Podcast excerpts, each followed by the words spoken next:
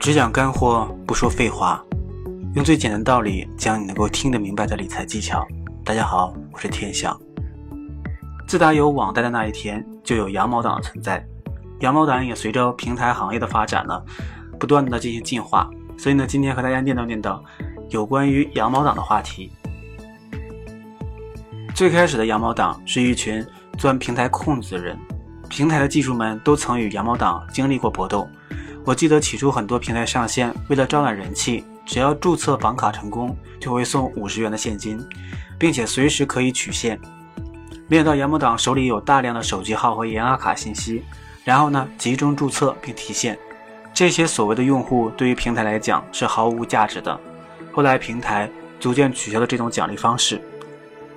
后来羊毛党逐渐做成了一个有组织的团体，有羊头来联络平台。统一向羊群发送指令。此时正值互联网金融风口，有很多平台上线，所以呢，有很多平台急需好看的数字来获得融资。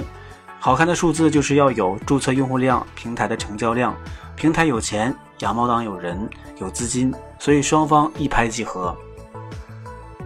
过了野蛮生长的阶段，平台、投资人和风投都越来越理性，有长远考虑的羊头呢，慢慢发展成为平台的渠道。为平台拉用户赚佣金，为了吸引用户呢，还会将佣金的一部分返利给用户。所以以上三个阶段大体是羊毛党的发展简史，很多细节呢就不能说的太具体。有些朋友问我羊毛党能不能加入，是不是骗人的？我的态度呢是，虽然有些羊毛党并非骗人，但是一定要慎重，要了解薅羊毛的坑，还要给自己做好定位。第一个坑，羊毛党未必对平台做深入测评。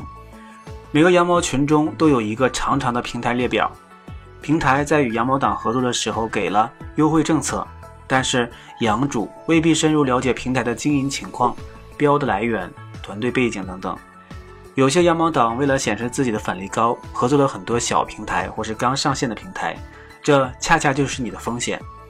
第二坑是账户权限不一致。平台已经为羊毛党支付了高于普通用户的营销成本，所以呢，某一些平台就规定羊毛党的账户是不能参与平台上其他活动，或者是不能进行债权转让。第三个坑是长期标较多，平台为了避免羊毛党集中提现对平台造成的波动，会发一些期限较长的标，比如十二个月、十八个月。第四个坑是被平台利用，最近网贷备案。行业里有交易平台壳资源的，而平台的估值就是根据代收规模来算。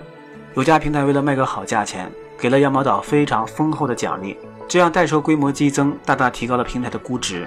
但是平台被卖后，后面的经营和发展完全是不确定的，而你投资的钱呢，就会面临着很大的风险。